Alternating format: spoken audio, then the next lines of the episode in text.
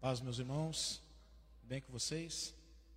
Espero que esteja tudo bem. Seja bem-vindo, Daiane. Eita, o Leonardo, era para ser o nome do Pedro, Léo, sabia disso? Mas não deixaram colocar. Vai ver que era por causa que era você. Ia ficar dois Leonardo da igreja. tudo bem com vocês, meus irmãos? Duas coisas também que não pode dar aqui, tá? Para revender. Ô, Fernando, tudo bem com você, filhão? Que bom que você está aí também. Dentadura e óculos. É um negócio tão particular, mas não tem jeito, né, meu amigo? Se falar a dentadura está ruim, está gasto, eu vou doar lá para vender. Não serve. E óculos também não adianta. É o grau certo, o eixo certo também não funciona, tá bom? Brincadeiras à partes. Quero convidar você a abrir a sua Bíblia. Ou se você quiser apenas ver. Normalmente coloca o texto, quando estou falando, coloca, né? Se você quiser apenas acompanhar, tudo bem também. Mas é sempre bom que você deixe a sua Bíblia aberta. Salmo 25,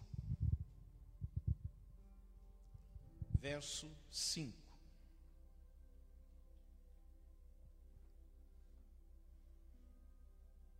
Eu pensei que calça rasgada não tinha problema trazer, não. Não está na moda?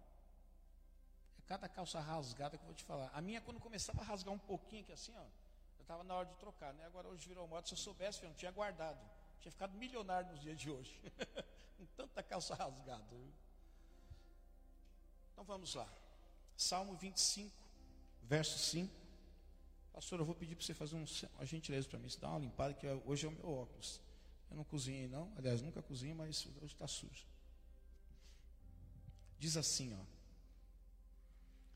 Guia-me com a tua verdade e ensina-me, pois tu és Deus meu Salvador, e a minha esperança está em Ti o tempo todo.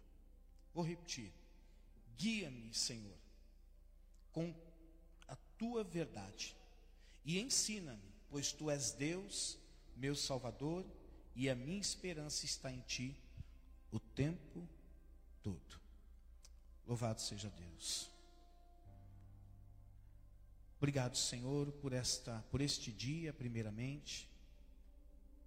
Só podemos chegar aonde nós chegamos porque o Senhor nos trouxe. É triste dizer, Pai, mas é verdade, que algumas pessoas encerraram o seu tempo de vida ontem, outras neste dia pela manhã, outras à tarde, outras estão partindo agora, mas nós estamos vivos e queremos te agradecer por isso. Não queremos questionar os que foram, queremos apenas agradecer por o Senhor permitir que nós ainda permaneçamos. Estar vivo é um presente e poder desfrutar dessa vida com outras vidas é um outro presente. Por isso, Senhor, ensina-nos a ser gratos, não por aquilo que perdemos, mas sermos gratos por aquilo, Senhor, que o Senhor está proporcionando e muitas vezes nós não estamos vendo. Não conseguimos ser gratos por aquilo que perdemos porque queríamos ficar um tempo a mais. Mas ensina-nos mesmo assim. Mas ensina-nos a olhar para aquilo que nós temos, a vida. E isso é muito bom, Senhor. Estar neste lugar, com parte do seu corpo. Eu oro não só por mim, mas por todos os pastores, ministros, pregadores da tua palavra, que nesse mesmo instante, Senhor, estão abrindo as suas Bíblias e estão com a responsabilidade de trazer ao teu povo amado aquilo que está no teu coração. Dentre eles, eu sou o menor. Eu preciso tanto da tua ajuda, Senhor. E eu sei que o Senhor vai me capacitar pelo teu espírito abra as mentes, os corações de todos que aqui estão e daqueles que porventura estarão na live ou aqueles que talvez um dia acidentalmente ou propositalmente acessarão essa live e ouvirão esta palavra. Que ela toque os corações em nome de Jesus. Amém. Meus irmãos, provavelmente, se não todos, mas provavelmente já assistiram uma luta de boxe aqui? Quem já assistiu pelo menos uma parte da luta de boxe? Nem que for assim uma propaganda. Eu sei que muitos não são fãs, né? É um, é um esporte um pouco violento, mais ainda violento aquele é UFC, né? MMA, né? Qual que é mesmo? É o UFC ou MMA? Qual que é o certo, a nomenclatura? Os dois? Pois é, porque aquele lá o couro come também, né? Então o boxe é até um pouquinho mais ameno. Mas também quando o cara toma um coice daquele bem dado também no boxe, né, Vanderlei? O cara cai e ele fica, fica contando estrela, contando carneirinho também ali, né? Ah, todos, como eu disse, já assistiram uma luta de boxe, ou pelo menos parte delas. Vocês já repararam que os dois atletas, que obviamente somente só dois atletas sobem no ringue, eles treinam durante muitas horas, durante muitos dias para se preparar para aquele combate. Não é coisa de meia hora ou de 15 minutos, não é coisa de um dia sim, um dia não. Não, eles treinam todos os dias por várias horas consecutivas. Eu vi uma vez um depoimento do, do ex-lutador, não é esse que está aí, Muhammad Ali, mas é um bem conhecido nosso que me fugiu à mente agora, bem popular. Mike Tyson, obrigado. Ô pastor, você assistia no Tribox também? Que coisa, hein? Mike Tyson, ele descobria que o oponente que iria enfrentá-lo, se ele levantasse às sete horas para manhã, ele levantava às seis. Aí ele descobriu que o oponente dele descobriu que estava levantando uma hora mais cedo o oponente dele começou a levantar às seis horas. Quando ele soube que o oponente começou a levantar às seis, ele começou a levantar às cinco.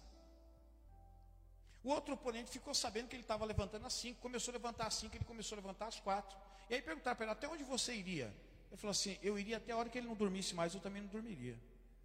Só para me dedicar à luta que eu iria me dedicar. Então, esses atletas, eles treinam horas a fim, com muita dedicação. Quem já assistiu um dos filmes da série Rock Balboa, já viram como os lutadores se dedicam ali nos seus treinos. E ali é apenas parte, né? Porque o filme ele tem cerca de uma hora e quarenta ou duas horas. A gente vê apenas uma, uma pequena centelha daquilo que os lutadores, que os dois atletas se dedicam para antes de entrar em combate. Dentre tantas coisas, meus irmãos, que eles treinam, existe uma coisa que muito me chama a atenção é aquilo que ele chama da esquiva. O que é esquiva? A esquiva é uma técnica que é usada pelos lutadores, que ao treinar as esquivas, eles ficam com um reflexo apurado e eles conseguem se livrar de muitos golpes do seu oponente. E quanto mais ele tiver esse reflexo, quanto mais ele treinar a esquiva, a probabilidade dele ser acertado é muito menor. Por quê? A, a, a, o intuito da esquiva é justamente você se livrar dos golpes, sejam eles mais fracos, mais intensos ou menos intensos, para que você não seja talvez até nocauteado. Para isso eu separei um momento aqui para vocês. A quem que é fã do rock aqui, hein? Pode falar, tem mais fã do rock aqui? Quem já assistiu o filme do rock? Não? Vocês não sabem o que vocês estão perdendo, gente? Que é isso? É verdade, pelo menos nunca assistiu, Sérgio, um filme do rock? Você está de brincadeira? É mesmo? É por isso que você anda desanimado desse jeito assim. Ó. Tem que assistir o filme do rock, meu amigo. Você vai ver que você vai ficar animado na hora. É ou não é, irmão Mori? Ou você também não assistiu? Quase todos? É mesmo? Sérgio, você está convidado então para assistir o rock lá em casa, tá bom? Pode ser, Sérgio? Você vai mudar a sua vida, você vai ver, viu? Brincadeira, meus irmãos, à parte.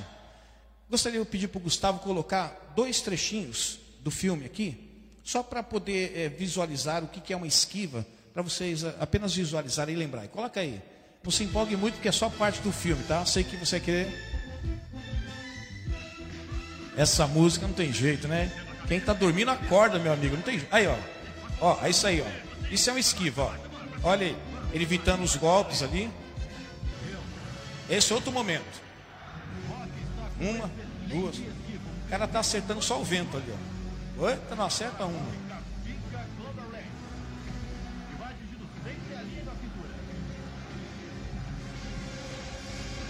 É isso, isso.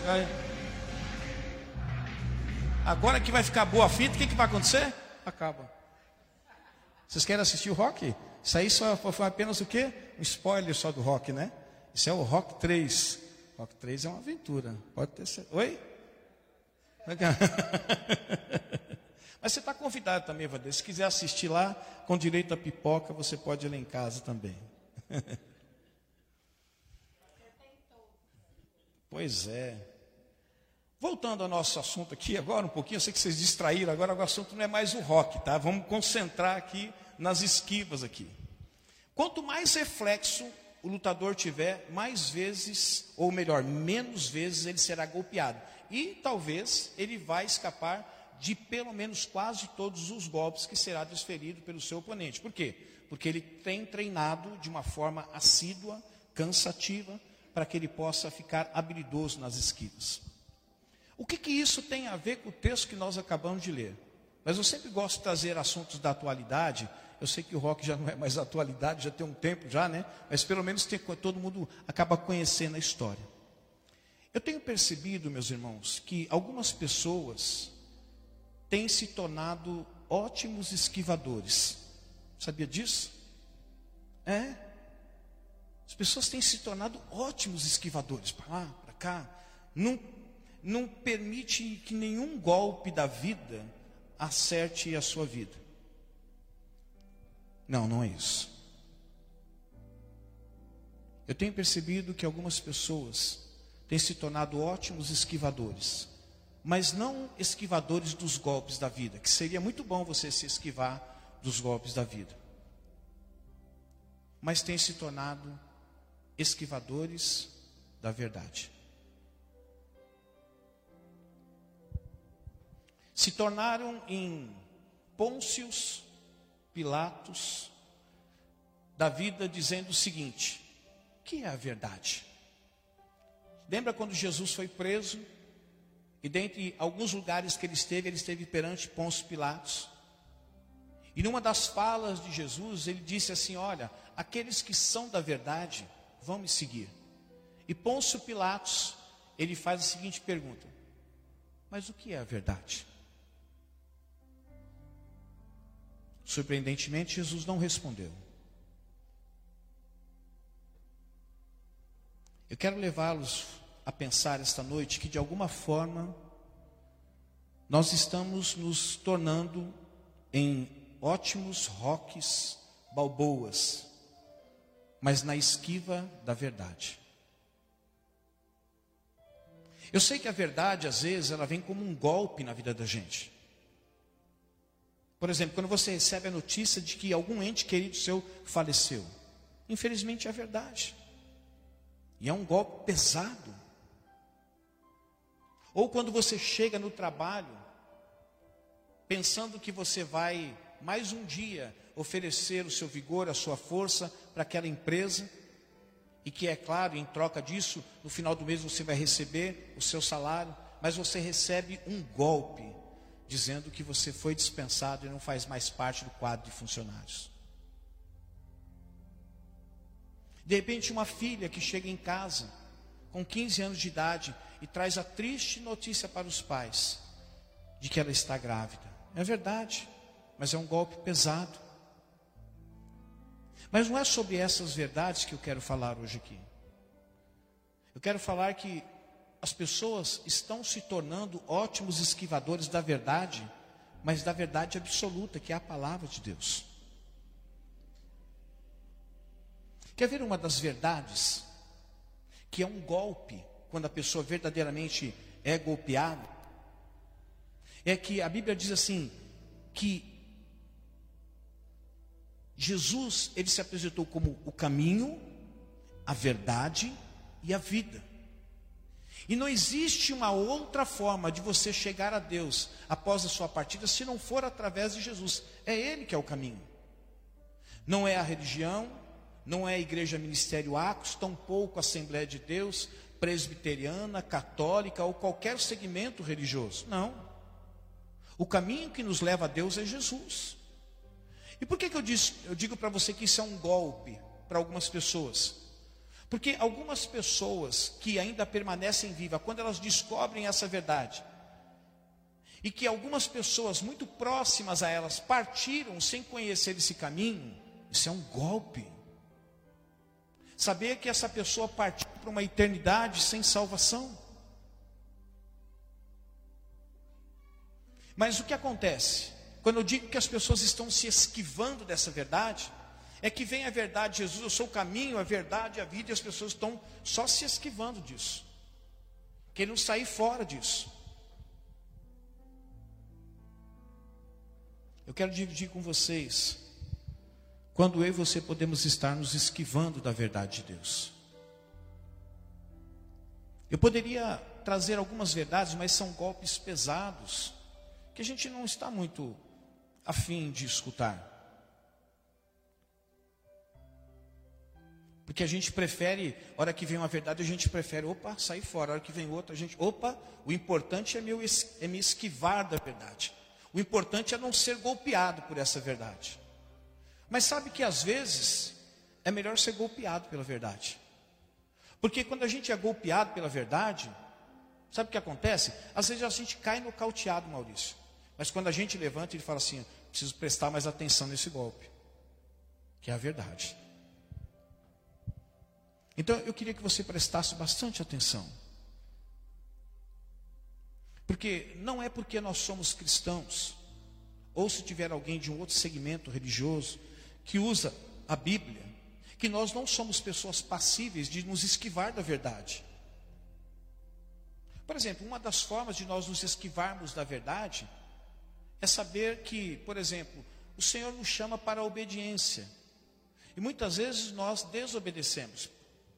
Porque quando vem a verdade para nós obedecermos, a gente o quê? Se esquiva. Então não é porque conhecemos a verdade da palavra de Deus, ou porque nos auto-intitulamos cristãos, filho de Deus, e que de fato somos, não porque merecemos, mas porque Deus nos tornou filhos, que nós não podemos ser potencialmente esquivadores da verdade. Se tornar no rock balboa, se livrando dos golpes. Mas infelizmente esses golpes deveriam ser acertados em nós. Para que a gente pudesse parar de lutar nessa vida e dar um pouco mais atenção a esses golpes. Que são verdades que vêm diretas para nós. A Bíblia não dá muito pormenor de como será a vida daqueles que partiram sem Jesus. Ela fala de um sofrimento eterno. Mas ela não pormenoriza como será esse sofrimento. Mas eu quero aqui conjecturar um pouco sobre isso, dar o meu parecer.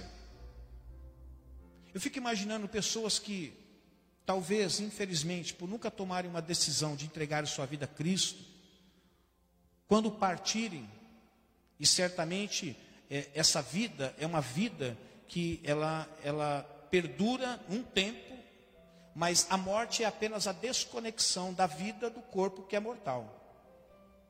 É o desencarnamento, se é que existe essa palavra. Desencarna, o pó volta para o pó, e o espírito agora vai para o lugar para o qual ele mesmo escolheu. Talvez estando nesse lugar, estou dizendo que eu estou conjecturando, tá? Estando nesse lugar, talvez ele comece então a lembrar de quantas oportunidades foi dada a ele, mas ele abriu mão dessas oportunidades. E eu estou chamando essas oportunidades das esquivas da vida. Quantas pessoas se arrependem de não ter ouvido seus pais, porque hoje ingressaram no mundo das drogas e não é fácil sair de lá. É de conhecimento, se não de todos, da maioria aqui, que eu tenho um irmão na casa de recuperação. Ele tem 47 anos de idade. Ele foi diagnosticado com 15, 16 anos como esquizofrênico. Por causa do uso das drogas, isso acabou agravando o quadro dele de esquizofrenia. Ele se encontra até hoje lá. E não é fácil vencer isso. Recentemente, é, houve falta de determinado medicamento na rede pública e a gente teve que providenciar. Só que a hora que foi providenciar, a receita estava vencida. Aí tive que correr no posto para poder marcar um dia para o profissional estar lá e ele renovar a receita. Não bastando isso, a hora que ele renovou a receita, ele colocou a, a gramagem, a miligramagem, não sei como é que chama, dosagem, né? Errada. Aí tive que voltar outra vez para conseguir. E esses dias que meu irmão ficou sem o remédio foram dias terríveis.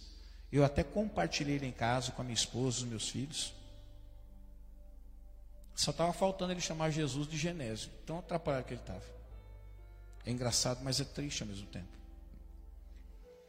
Então eu queria que você prestasse bastante atenção, porque sem que nós percebamos, às vezes nós estamos se esquivando da verdade. A verdade, ela, o texto que nós lemos diz assim: Senhor, guia-me pela tua verdade. Eu vou ler aqui novamente. Tem como colocar aí? É um pouco difícil. Coloca para a gente outra vez, só para o povo ver ali.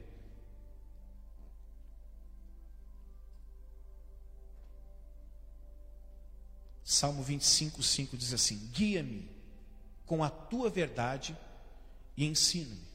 Veja que o salmista está pedindo a Deus em sua oração para que Deus o guie, mas guie o quê? Na verdade dele. Como eu disse, Pôncio Pilatos, quando Jesus falou que aqueles que eram da verdade o seguiria, Pôncio Pilatos disse assim: tá, mas o que é a verdade? E hoje existem muitos Pôncios Pilatos, dentro e fora da igreja dizendo o que é a verdade. Por quê? A verdade hoje se tornou algo que relativo, não absoluto.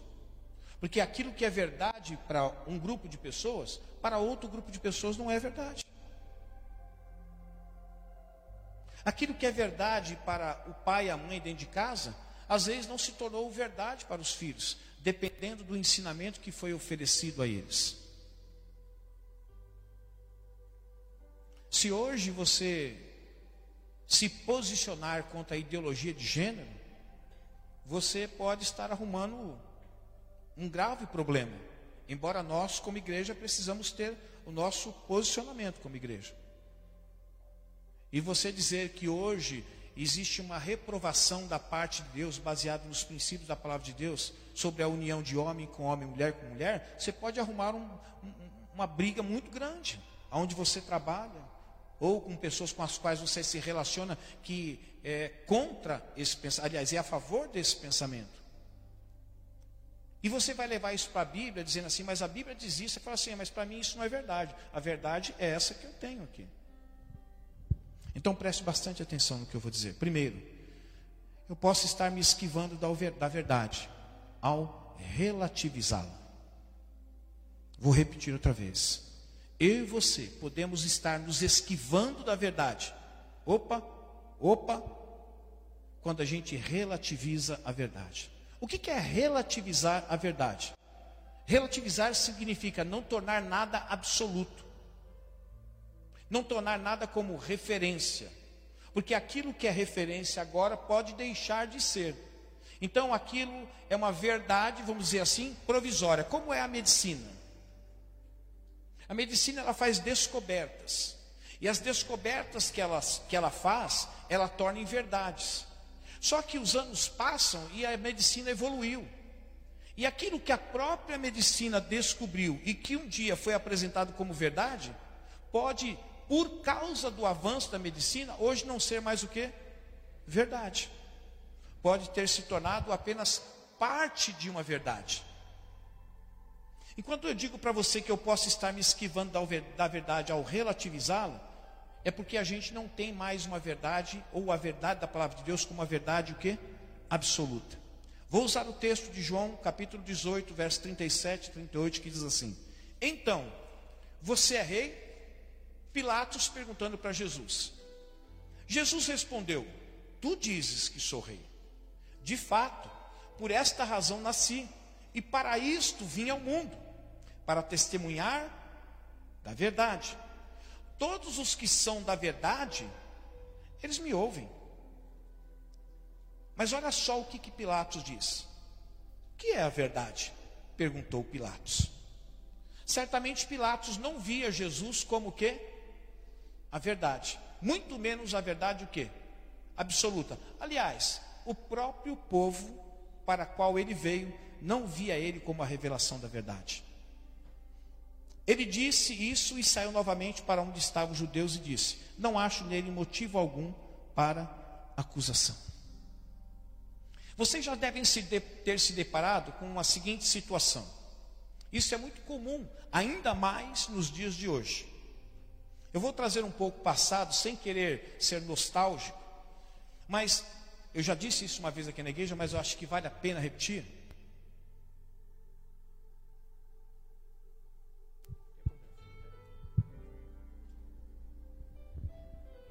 Um tempo atrás, as pessoas que frequentavam as igrejas evangélicas, elas liam a palavra de Deus, mas às vezes elas, por serem novas na fé, elas não tinham entendimento daquilo que elas liam. E elas procuravam a figura de quem? Do pastor. Pastor, eu estou lendo a Bíblia, mas estou tendo dificuldade, eu não estou entendendo.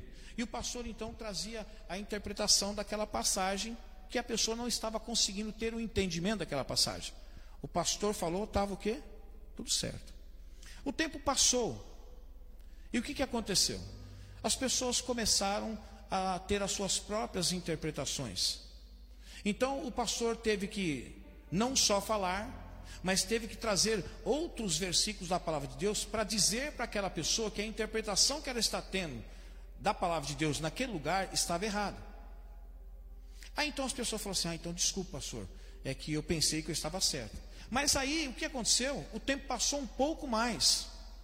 E as pessoas começaram a ter a interpretação da palavra de Deus. Então, quando elas traziam a interpretação e essa interpretação se chocava harmonicamente com aquilo que a palavra de Deus estava dizendo, o pastor, então, por bem, procurava aconselhar essa pessoa, orientar essa pessoa. E o pastor, então, o que, que ele fazia? Ou melhor, o que, que ele faz? Ele pega a passagem junto com a pessoa, junto com a pessoa, explica para ela qual o real significado daquela passagem do texto que ela está lendo, mostra outros versículos que corroboram com essa verdade. Mas sabe o que, que é dito hoje? Eu não vejo assim. Eu não vejo dessa forma. Ao dizer que não vê dessa forma, pastor, mas não é um direito das pessoas? Sim, é claro que é um direito. Mas é importante a gente levar em consideração também que ao conceder a essas pessoas o direito delas interpretarem, elas podem estar relativizando o que? A verdade. Elas podem estar dizendo assim: a interpretação que você tem sobre esta passagem, sobre essa verdade, é uma interpretação que pertence a você. Mas a interpretação que eu tenho a respeito desta mesma passagem sobre essa verdade é uma outra interpretação. E nos dias de hoje, isso tem acontecido com uma certa frequência. Por que, que vocês acham que existem as mais diversas denominações? Pergunte na igreja A, faça uma seleção de igrejas tradicionais, igrejas pentecostais, igrejas neopentecostais, e pergunte para um líder de cada uma dessas igrejas, fala assim: o que é a manifestação do Espírito Santo? Uma coisa você não vai encontrar: unanimidade. Não vai encontrar. Porque cada um tem um parecer sobre o que é a manifestação do Espírito Santo. Na igreja tradicional tem um parecer, na igreja pentecostal tem outro parecer e nas igrejas neopentecostais tem um outro parecer. Isso está acontecendo dentro da igreja, meus irmãos. Estão relativizando o que? A verdade da palavra de Deus. Aquilo que um grupo pensa é diferente do que o outro grupo pensa. Então cada um começou a viver com a interpretação subjetiva. E isso foi semeado dentro da própria igreja, o que? a relativização da verdade. Quando a gente fala alguma coisa, a pessoa não concorda, o que, a pessoa diz? É bom, isso é relativo. É ou não é verdade, Maurício? Você traz até alguns argumentos para corroborar aquilo que está falando, mas a pessoa diz assim: bom, é relativo. Você está dizendo que isso aconteceu comigo por causa disso, mas eu não vejo assim. Eu acho que se tivesse acontecido isso por causa disso, teria acontecido essa outra coisa. Então eu não vejo dessa forma. E a relativização da verdade, meus irmãos, tem feito com que as pessoas vivam uma vida confusa. Essa semana, acho que foi no início dessa semana, passou uma mulher aqui na frente. Não, foi no final da outra semana. Passou uma mulher, ela me viu aqui. Eu percebi que ela começou a olhar no letreiro, prestou atenção. Eu saí ali, fui conversar com ela. Ela perguntou os dias de culto. Eu falei os dias de culto. Eu falei, você está convidado a vir. Inclusive, hoje nós temos culto. Se eu não me engano, foi numa quinta-feira. Ela disse assim: Ah, eu, eu vou ver se eu venho sim. Porque está difícil encontrar uma igreja, hein, pastor? Mas está difícil. Eu falei assim: como assim? Igreja não falta, né? Se você for olhar aqui, tem uma aqui. Depois ali na frente tem a igreja da aliança do pastor Cláudio, meu amigo. Hã? Ah, é verdade, aqui do lado tem outra igreja, se você descer na avenida tem outra, se você entrar aqui no cimelo tem outra. Várias igrejas. Falou assim, não, pastor, o problema é que cada um está pregando de um jeito, está tá difícil. Relativizaram a verdade.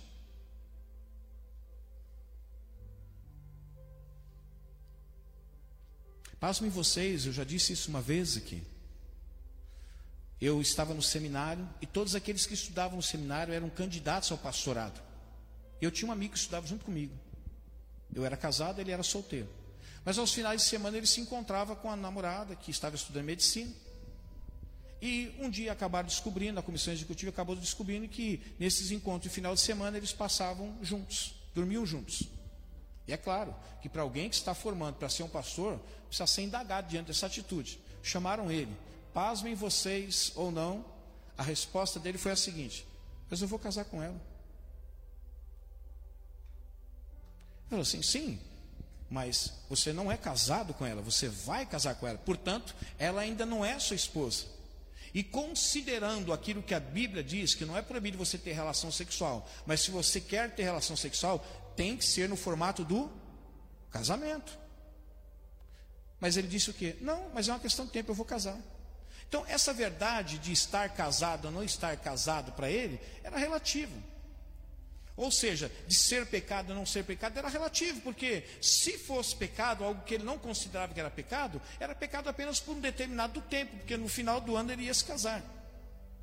É mais ou menos assim, porque só falta seis meses para o meu casamento, então eu posso ter relação sexual com aquela que será a minha esposa, porque só faltam seis meses. E esses seis meses não será considerado por Deus pecado, porque eu já tenho um compromisso de casamento com ela.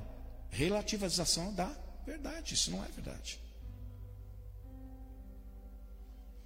Jeremias 7, 9 e 10 diz assim: Vocês pensam que pode roubar e matar, cometer adultério e jurar falsamente, queimar incenso a Baal e seguir outros deuses que vocês não conheceram? E ele diz assim: E depois vir e permanecer perante mim nesse templo que leva o meu nome e dizer: Estamos seguros?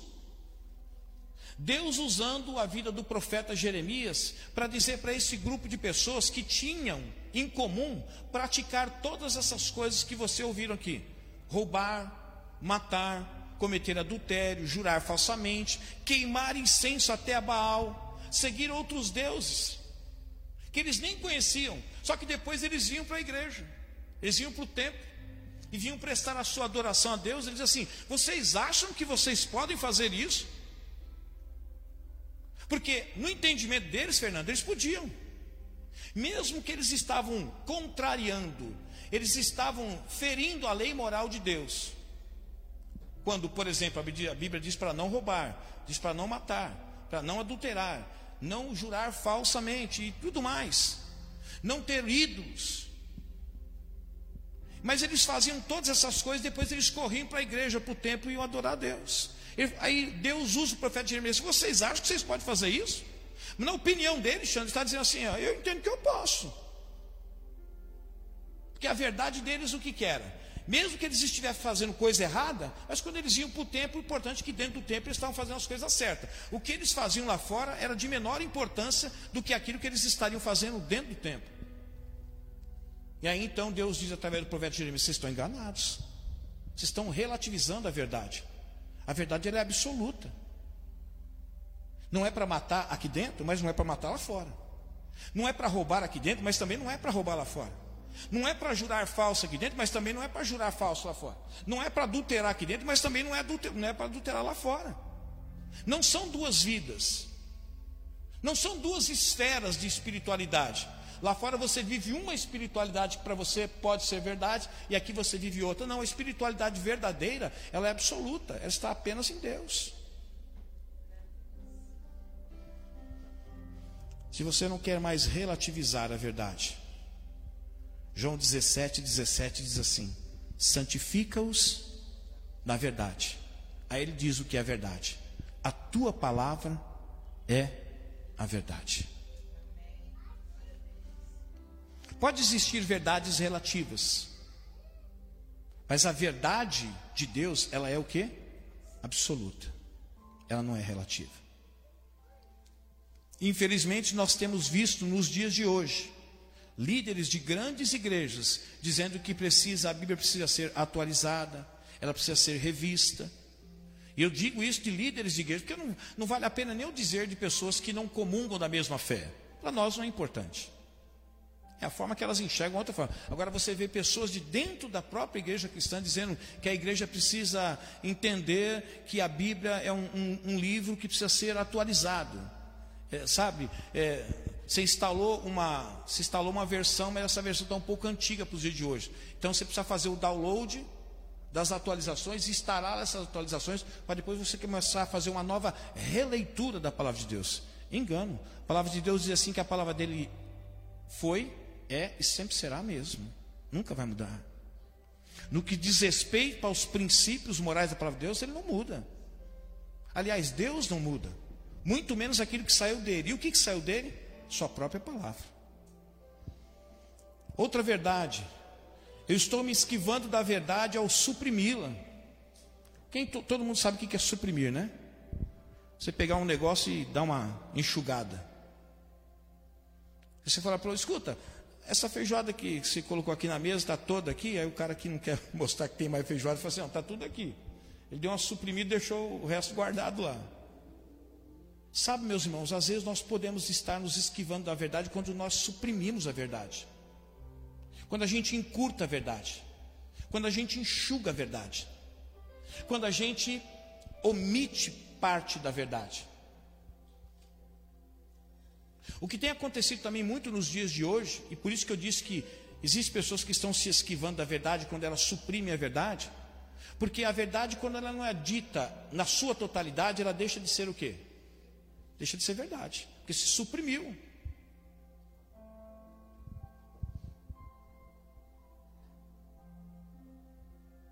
Se eu falar assim, o Pedro tomou banho pelado na rua, o que vocês vão entender? Se eu acrescentar só uma coisa, quando ele era criança, é diferente. Veja que eu, eu falei uma verdade, mas era parte dela.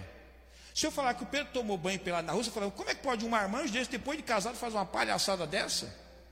Aí eu vou falar para você, espera, eu não disse toda a verdade. Quando ele era criancinha, ele tomou banho pelado na rua.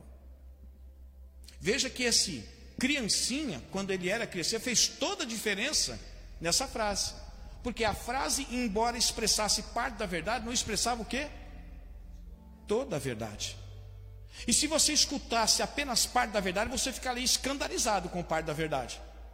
Mas quando você escuta toda a verdade, você fala assim: não, tudo bem, aí é compreensível, ele era uma criança. Romanos 1,18 diz assim: portanto, a ira de Deus é revelada dos céus contra toda impiedade e injustiça dos homens que suprimem a verdade pela. Eu vou repetir outra vez, preste atenção o que, que a Bíblia está dizendo.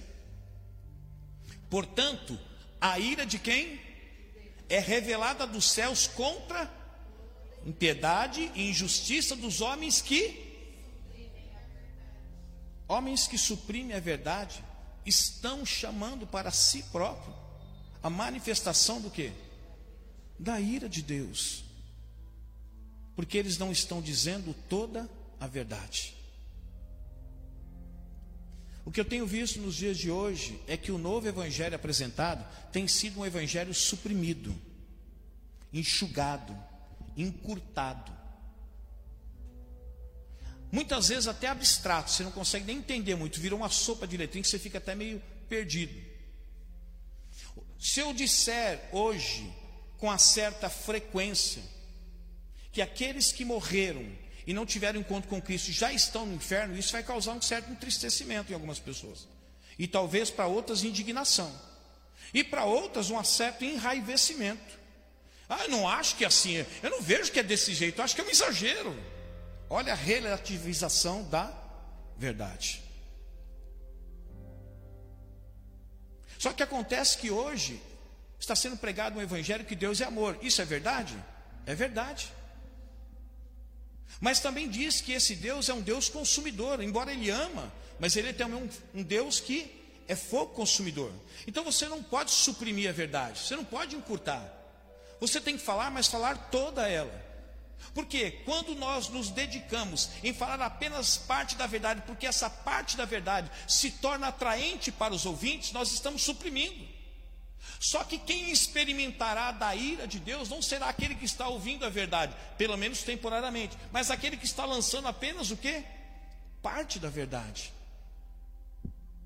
Malaquias 2,9 diz assim: Por isso eu fiz que fossem desprezados e humilhados diante de todo o povo. Está se referindo aos sacerdotes, tá? Porque vocês não seguem os meus caminhos. Olha o que, que ele diz. Mas são parciais quando ensinam o que? A lei.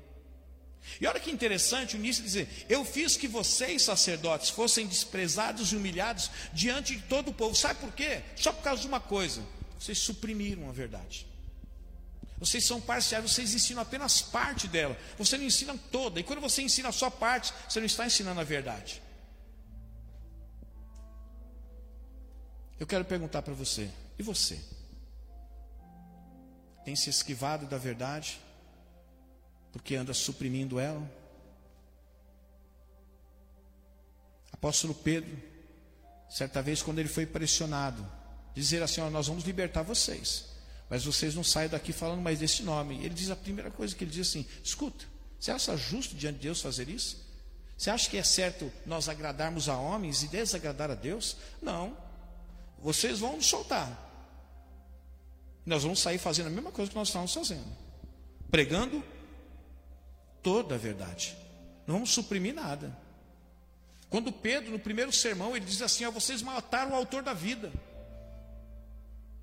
No final do sermão de Pedro, a Bíblia diz que as pessoas ficaram com seus corações é, apertados, sentindo-se culpadas, porque foi isso que ele disse: olha, vocês mataram o autor da vida. E elas disseram: um bom, já que nós matamos, nós, o que, que nós temos que fazer agora? Arrependam-se, arrependam-se dos seus pecados, confesse-os, volte para Deus, para que seja cancelados os seus pecados.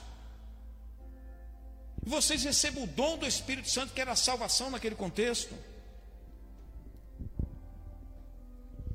João 16, 13.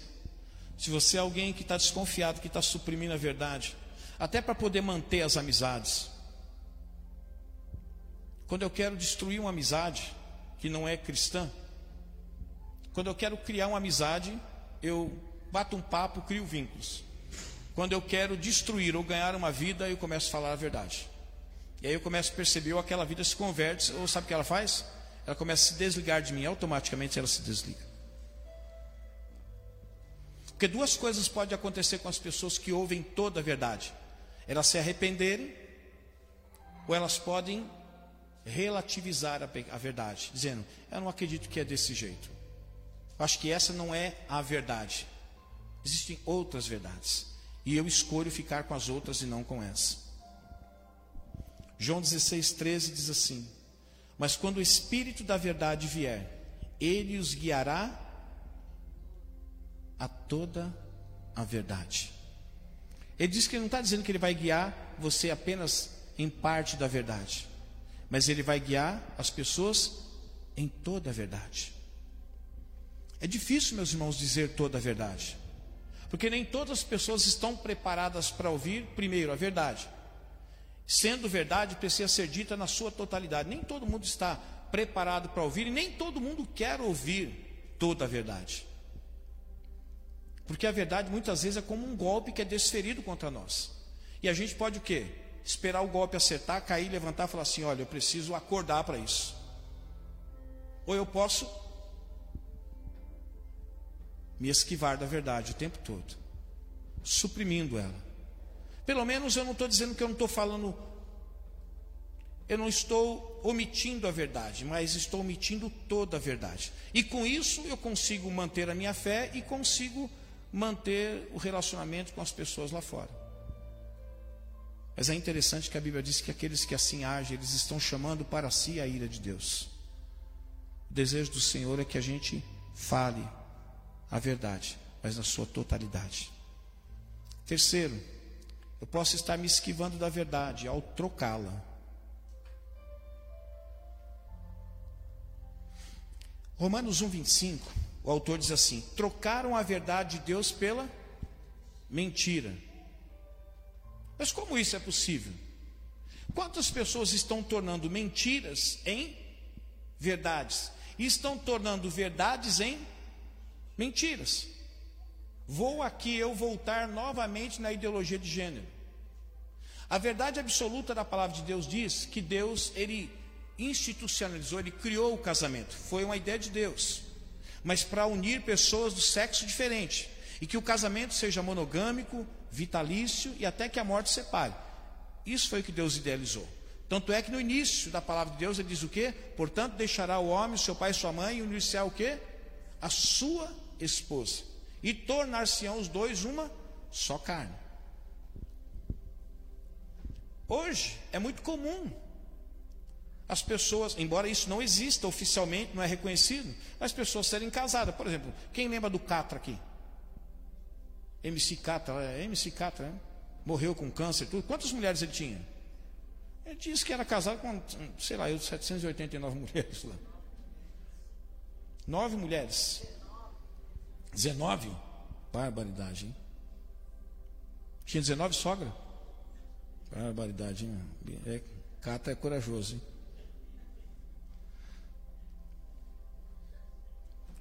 A verdade da palavra de Deus diz que é um homem para uma mulher. Mas a verdade hoje semeada, fala assim, não, você pode ter. Desde que haja o quê? Permissão. Olha só a que ponto nós chegamos. Existe um casal. E se um dos casais, o marido ou a mulher, consentir que a mulher tenha relacionamento com a outra pessoa, ele está sabendo, não é considerado o quê? Traição. Porque houve o quê? Consentimento. Não, meu marido sabe. Não, minha esposa sabe. Nas casas de swing isso acontece. Vai lá dois casais, mais casais. E com, com consentimento, o marido cede a esposa dele para um outro cara, o cara cede a esposa dele para ele, e ali vira uma baderna. Se você falar que é errado, não, não é errado, porque está tendo consentimento, não tem nada errado, não está tendo traição. Porque trocaram a verdade pela mentira. Eu estou usando coisas escandalosas, mas nós poderíamos pormenorizar e para pessoas mais detalhadas, coisas simples do dia a dia. Como, por exemplo, você falar de algo que não é verdade, mas usando aquilo que você está falando como se fosse uma verdade. Isso tem nome, como é que chama? Mentira. é isso, chama-se mentira. Você está tornando o quê? Uma verdade mentira, ou uma mentira uma verdade. Isso, quando a gente incorpora no estilo de vida da gente, a gente pode ser um daqueles que está se esquivando da verdade. Quando a gente o que começa a trocar em Romanos está dizendo: trocar a verdade de Deus pela mentira. Adoraram e serviram a coisas e seres criados em lugar do Criador, que é bendito para todos sempre. Olha, hoje, se você for falar a respeito da idolatria, o que, que vai acontecer? Não, isso não é verdade. Seja qual for a idolatria, isso não é verdade, mas a Bíblia está dizendo que adorar e servir a coisas e seres criados em lugar do Criador, que é bendito para todos sempre. Quer dizer, a criatura que Deus fez, ela cria algo para que ela seja a pessoa que vem adorar aquilo que ela mesma criou. E a Bíblia diz que isso é uma mentira. A verdade é que Deus é criador de todas as coisas e quem deve ser adorado é somente Deus. Mas se você hoje for protestar contra a idolatria, você pode arrumar uma encrenca feia. Porque eles entendem que aquilo é uma verdade. Mas estão trocando a verdade, aliás, a verdade pela mentira. E a mentira pela verdade. Provérbios 19, 9 diz assim: A testemunha falsa não ficará sem castigo, e aquele que despeja mentira perecerá. Qualquer coincidência, qualquer semelhança é mera coincidência, tá? Entenderam? Qualquer semelhança daquilo que eu falar agora é mera coincidência. Não conheço a vida de ninguém aqui, nas suas particularidades, tá? Você já foi, não precisa falar, tá? Você já foi chamado para ser testemunha numa causa só que o seu amigo que chamou você para ser testemunha falou assim, amigo, só que você fala isso aqui, tá? Você fala que naquele dia eu estava com quem? Com você. Que se você não falar que eu estava com você, vão dizer que era eu que estava lá com a fulana ou fazendo aquilo lá. Então você vai ser uma testemunha para mim, mas você fala que a gente estava junto. Eu sei que a gente teve junto até as oito. E eu fiz a palhaçada às oito e meia. Mas você fala para mim que você estava até as nove. E talvez você diga assim, não, eu vou ajudar meu amigo, senão ele vai, vai perder direito, vai ser mandado sem direito a nada. Então, eu vou ajudar meu amigo. Afinal de contas, ele tem o quê? Família, ele tem os piazinhos. Tem, é, ele é um cara honesto. Ele deu uma pisada na bola só. Então, você é uma testemunha falsa. O provérbio está dizendo: a testemunha falsa não ficará o quê? Sem castigo. Por que, que ela não ficará sem castigo? Porque ela está trocando o quê? Uma verdade por uma mentira. Será que por uma boa causa seria certo nós trocarmos uma verdade por uma mentira? Pensa numa boa causa. Uma vez nós estávamos na escola bíblica, né? E o meu falecido pai, que era um recém-convertido, muito novo convertido mesmo, eu fiz essa mesma pergunta. Ele disse assim: é, Eu acho que pode. eu acho que se for para uma boa causa, pode. Quantos maridos estão traindo esposas? Quando a esposa entra em contato com a amiga do amigo dele, e entra em contato com ele, e o amigo fala assim: rapaz, não fala que eu fiz isso, senão você vai moer. Aí a esposa do amigo se sente obrigada a mentir, porque o amigo pediu para ela mentir. Está sendo uma testemunha falsa. Porque se falar a verdade, ah, uma, poxa vida, Douglas, vou provocar um o quê? Um divórcio. Não, é melhor eu não falar nada, deixar quieto. Pelo menos eles continuam casados. E eu livro meu amigo dessa. Ah, fala para mim, não é por uma boa causa, Thaís? Pois é, você vai ter que escolher entre uma boa causa ou ser uma testemunha verdadeira ou uma testemunha falsa. Nós podemos estar nos esquivando da verdade quando nós trocamos a verdade pela mentira. Dando uma de rock balboa. Ficando só escapando dos golpes da verdade por meio da mentira.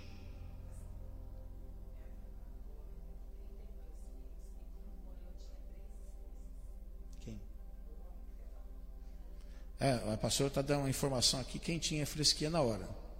Que esse rapaz que morreu, esse senhor que morreu, MC Cata, quando ele morreu, ele tinha três esposas e 32 filhos. Barbaridade, hein? Bom, não posso nem falar que Deus o tenha, né? Porque se ele não se arrependeu, é triste pensar. Agora, deixe-me dizer, se você está se esquivando da verdade, trocando a verdade, eu vou te dar um conselho essa noite. Tiago 1, 21. Portanto, livrem-se de toda impureza moral e de toda maldade que prevalece, e aceite humildemente a palavra de Deus implantada em vocês. Meus irmãos, a palavra de Deus não é para ser questionada, ela é para ser obedecida, é só isso. Vou falar uma frase que eu já falei várias vezes aqui, mas como tem pessoas diferentes, talvez sirva para essas pessoas. A obediência libera a compreensão. Um coração disposto a obedecer, ele também estará disposto o quê? a liberar a, quê? a compreensão. Eu não entendo por que, que Deus fez isso. Mas eu só sei que Ele está dizendo que é para eu não fazer isso. Eu não sei porque que Ele estabeleceu esse princípio, mas cabe a mim não questionar. Cabe a mim o quê? Apenas obedecer. Quando Tiago diz assim, era aceite humildemente, humildemente a palavra implantada em vocês. A palavra de Deus dentro de nós não é para a gente questionar Deus. Por que, que Ele está dizendo que tem que fazer isso ou não pode fazer isso? Apenas tem que ser o quê? Obedecida. Sabe por quê? Porque é o imperfeito questionando o, o perfeito. É a criatura questionando o Criador. E isso não é compatível. Por último, Estou me esquivando da verdade ao rejeitá-la. Toda vez que você rejeita uma verdade da palavra de Deus, você está o quê? Se esquivando da verdade. Você sabe que é verdade, mas você rejeita essa verdade porque você não quer incorporar essa verdade à sua vida. Talvez porque ela não é atraente, porque ela não vai cooperar com você, porque talvez ela vai comprometer você, porque talvez é, você quer tomar um caminho, fez uma escolha na sua vida e essa verdade vai interromper a escolha que você fez. Então, não. Então, eu vou rejeitar essa verdade. Você é alguém que está se esquivando dela ao rejeitá-la. Olha o que, que diz Romanos 2,8: Mas haverá ira e indignação para os que são egoístas, que rejeitam o quê? Não sou eu que estou dizendo, é a palavra de Deus que está dizendo. Haverá ira e indignação para os que são egoístas, que rejeitam a verdade e seguem o que? A injustiça. Veja, meus irmãos, que a gente começou falando sobre você, primeiramente, relativizar a verdade. Começa assim. A gente relativiza, ah, não é bem assim. Ah, não é desse jeito. Até porque você crê assim, mas eu creio de outra forma. relativização da verdade. Depois a gente sobe um degrau a mais, a gente vai, a gente, tudo bem, então vou dar só uma enxugada nessa verdade aqui. Vou dar uma suprimida na verdade. Na ideia dessa pessoa, ela não está ocultando a verdade, ela só está dando uma enxugada, tirando algumas coisas que ela acha que não é tão interessante. E o próximo passo, ela então começa a trocar a verdade. Ela pega aquela verdade e bota uma mentira, ou pega uma mentira e faz aquela mentira o quê? Uma verdade. E o último estágio, a pessoa então, para se esquivar da verdade, ela rejeita a verdade. Ela não consegue mais relativizar. Ela não tem mais argumento para relativizar a verdade. Não tem como suprimir, não tem como trocar. Então o que, que ela faz? Não, tudo bem, é assim mesmo, mas eu não quero, eu rejeito. Romanos diz que ira e indignação esperam essa pessoa que rejeita a verdade. Por quê? Porque na realidade não é porque ela não conhece, não é porque ela relativizou, não é porque ela suprimiu, não é porque ela trocou. É que ela entendeu que é aquilo mesmo, mas ela toma a decisão do quê? De não aceitar aquilo para a vida dela. Salmo 36, verso 1 e 2 diz assim: Há no meu íntimo um oráculo a respeito da maldade do ímpio. Aos seus olhos é inútil temer a Deus. Ele se acha tão importante que não percebe e nem rejeita o seu pecado. Ele rejeita a verdade, mas ele não rejeita o que? O pecado. Por quê? E diz aqui, ó, ele se acha tão importante que ele não consegue perceber que ele está rejeitando a verdade, mas não está rejeitando o pecado. De tão importante que ele se considera, de tão dono da verdade, de tão certo de que a verdade está com ele. Ele se coloca num patamar de destaque, de relevo tão, tão inigualável, que ele não consegue nem sequer mais perceber aquilo que nós chamamos de óbvio. Se eu falar para você assim, o que, que eu estou segurando na minha mão, o que, que vocês vão dizer? É óbvio que vocês vão dizer que é um. Ninguém vai falar que é um pirulito. Ninguém vai falar que é um violão. Ninguém vai falar que é um machado. Vocês vão falar o que é óbvio: microfone.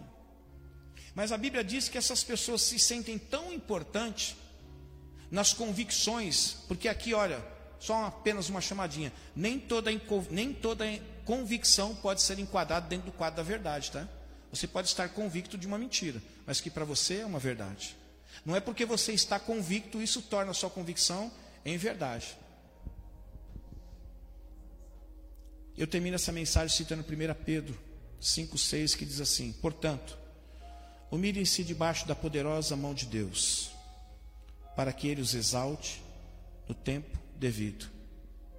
Ao invés de rejeitar a verdade, meu irmão, minha irmã, humilhe-se diante de Deus.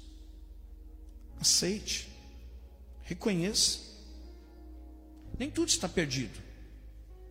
Ah, mas eu rejeitei até agora, mas está arrependido? Então recomece a sua vida agora. O que não pode é rejeitar e após conhecer que você já está rejeitando, ainda continuar rejeitando. Humilhem-se debaixo da poderosa mão de Deus. Não rejeitem, mas aceitem a verdade. Não questione, apenas obedeça.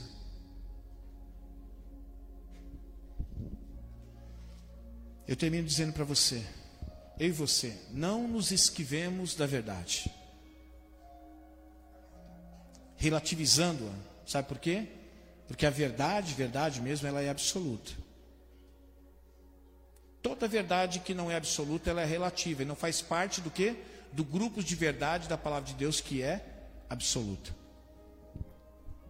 Não nos esquivemos da verdade, meus irmãos, suprimindo-a, pois ela deve ser dita integralmente, não apenas parte dela. Não nos esquivemos da verdade, trocando ela, pois não cabe a nós entendê-la, cabe a nós apenas aceitá-la. Não nos esquivemos da verdade, em momento algum rejeitando-a, mas que você se humilhe, nós nos humilhamos diante da poderosa mão de Deus, do Deus da verdade. Vamos ficar em pé?